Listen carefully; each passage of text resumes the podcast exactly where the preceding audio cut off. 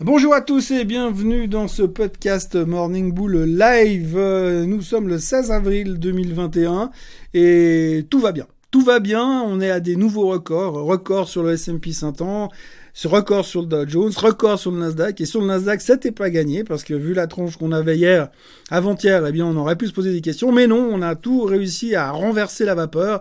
Pourquoi on a réussi à faire ça? Parce que les chiffres économiques sont excellents et visiblement, on a encore une nouvelle confirmation comme quoi euh, Monsieur Powell ne nous ment pas. Il nous a dit la vérité, l'économie va bien, l'inflation va revenir, oui, mais elle est sous contrôle. Il l'a encore répété hier. Mais en plus de ces, de ces répétitions là-dessus et de cette espèce de de pushing qui frise l'hypnose, euh, eh bien, on a eu également les chiffres économiques euh, des jobless claims et des, euh, des ventes de détail qui sont sorties hier, qui étaient tout simplement Excellent, vente de détail. Donc les gens consomment comme des fous, mais en plus de ça, les jobless claims, qu'on attendait 700 000 nouvelles demandes d'indemnité chômage aux États-Unis, c'est sorti à 574 000. Donc clairement, les gens, non seulement ils retrouvent du boulot, mais en plus, eh bien, ils consomment. Donc que demande le peuple, si ce n'est de pas consommer trop, parce que ça va faire repartir l'inflation trop vite et elle pourrait éventuellement sortir de notre contrôle. Mais pour l'instant, on n'en est pas là. Euh, donc, euh, excellente nouvelle au niveau de l'économie. Le recovery est clairement en place. On a encore, euh, en plus, au niveau de la, au niveau des vaccins et au niveau des chiffres du Covid, ça va très bien aux États-Unis. Les vaccins, ça cartonne. Ils sont bientôt en immunité collective totale. Donc, tout a l'air d'aller pour le mieux aux États-Unis en tous les cas. Et donc, du coup, hier, les indices sont terminés au plus haut de tous les temps. Et c'était une très belle journée. On parle cependant beaucoup des vaccins, puisqu'on a toujours une, une, suspension du vaccin Johnson Johnson qui est un petit peu euh, euh, polémique, puisque finalement, on a eu 7 millions d'injections du vaccin Johnson Johnson et un décès. Et pour ce décès, alors évidemment, personne n'a envie d'être cette statistique-là, mais sur ce décès-là, eh bien, on stoppe la totalité d'un vaccin qui, a priori, a été validé par la Fed et par la FDA et en plus euh, démontre une efficacité proche de celui de, de Pfizer. Parlons justement du vaccin Pfizer, puisque le CEO de, de, de, monsieur, de Pfizer a déclaré hier que visiblement les deux doses prévues, bah, finalement, euh, ça suffirait probablement pas. Il faudrait une troisième dose euh, pour vraiment renforcer complètement les, les défenses immunitaires euh, des personnes vaccinées. Alors euh, c'est assez intéressant parce qu'on a quand même un peu l'impression que par moment ça va un peu à tâtons, hein, comme dans la finance. Hein. Les gars ils hésitent, ils disent à peu près tout et n'importe quoi. Et puis ah bah non, si finalement c'est pas deux doses, c'est trois doses. Et en plus de ça, il a encore annoncé derrière que ce serait peut-être même pire parce qu'il pourrait avoir besoin d'un rappel tous les ans ensuite. Visiblement, il est en train de se construire une piscine à débordement ou bien un yacht, je sais pas. Mais en tout cas, il a besoin de monnaie, besoin de pognon. Euh, donc voilà, ça se passe bien pour Pfizer de ce côté-là. Le marché n'a pas forcément réagi sur la nouvelle, mais on en cause beaucoup et euh, les gens se posent pas mal de questions quand même euh, sur la crédibilité de tout ça.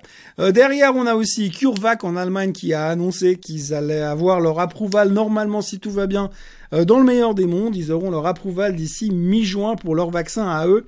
Donc on aura enfin un vaccin qui viendra euh, d'Europe, puisque CureVac est une société euh, allemande.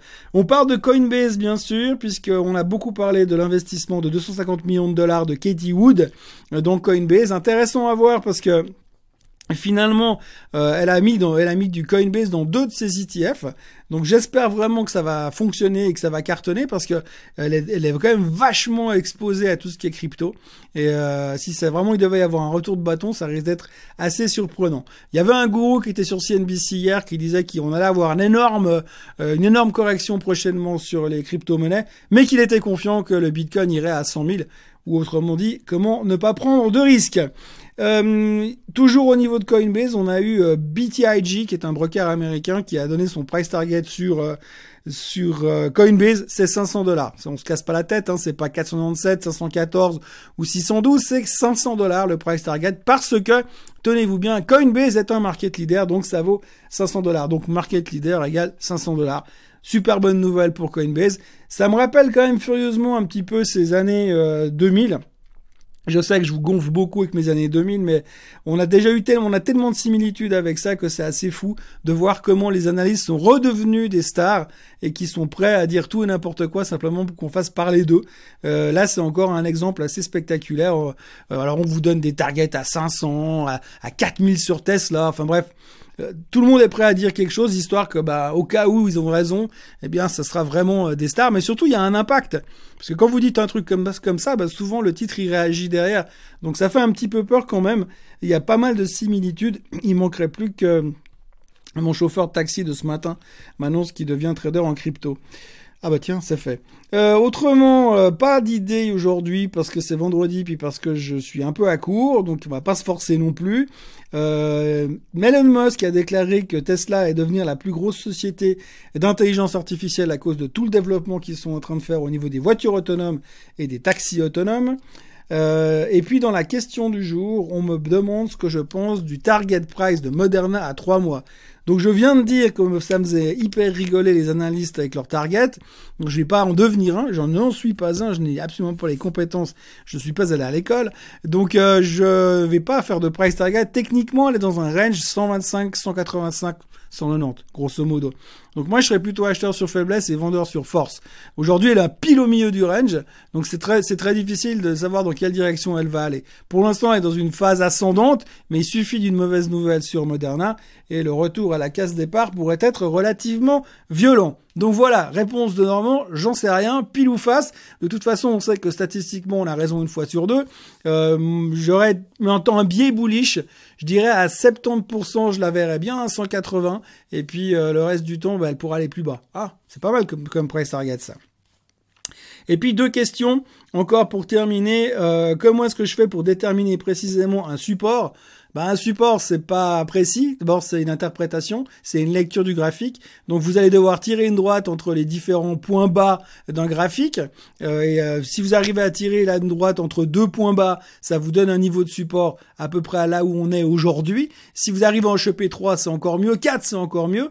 Et ça vous donnera globalement une zone de support où quelque part, psychologiquement, le titre pourrait normalement s'arrêter. C'est comme ça qu'on va déterminer un support.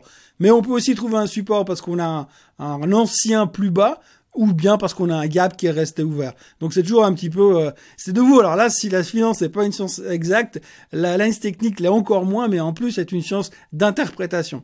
Donc euh, c'est comme ça que vous pouvez déterminer un support. Quant aux deuxième question, comment est-ce que je peux déterminer précisément les moyennes mobiles? Vous les déterminez pas, elles sont calculées. Donc c'est assez simple. Quand vous avez un système de trading comme celui que j'utilise dans les vidéos que vous pouvez voir sur YouTube, euh, c'est TradingView, et eh bien là, vous avez des moyennes mobiles qui sont déterminées. Vous décidez que vous voulez voir une moyenne mobile à 50, elle vous donne la moyenne mobile des 50, euh, ce qui équivaut au fait à la moyenne de tous les prix payés sur les 50 derniers jours. Même chose pour 200, même chose pour, pour 25. Donc c'est pas, euh, elle pas besoin elles sont calculées, c'est mathématique. Là, c'est une science exacte parce que c'est basé sur les chiffres du passé et pas sur les chiffres du futur, et c'est pas une interprétation, c'est juste des faits. Voilà ce qu'on pouvait dire là-dessus. Pour le reste, vu que je vois qu'il y a beaucoup euh, de questions qui viennent et qui reviennent sur ces thématiques techniques, sur comment est-ce que je dois faire ci, comment est-ce que je dois faire ça, comment je détermine ceci, euh, n'hésitez pas à m'envoyer ce que vous aimeriez aborder comme sujet technique, comme sujet formation, si je veux bien, euh, si on peut bien dire comme ça.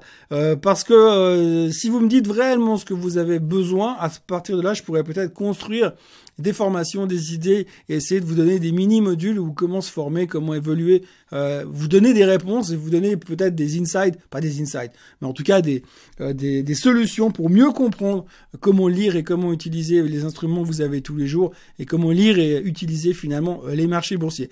Donc n'hésitez pas à me donner des feedbacks là-dessus. Envoyez-moi ça à tv at morningbull.live et puis on regardera comment on peut faire quelque chose pour vous, vous donner plus de matière et plus de gras à suivre de ce côté-là. Voilà, c'est tout ce qu'il y avait à dire aujourd'hui. Euh, je vous souhaite un excellent week-end. Je vous remercie d'avoir été là encore une fois. Et puis on se retrouve lundi matin en pleine forme pour une nouvelle semaine de Morning Bull live. Bon week-end à tous.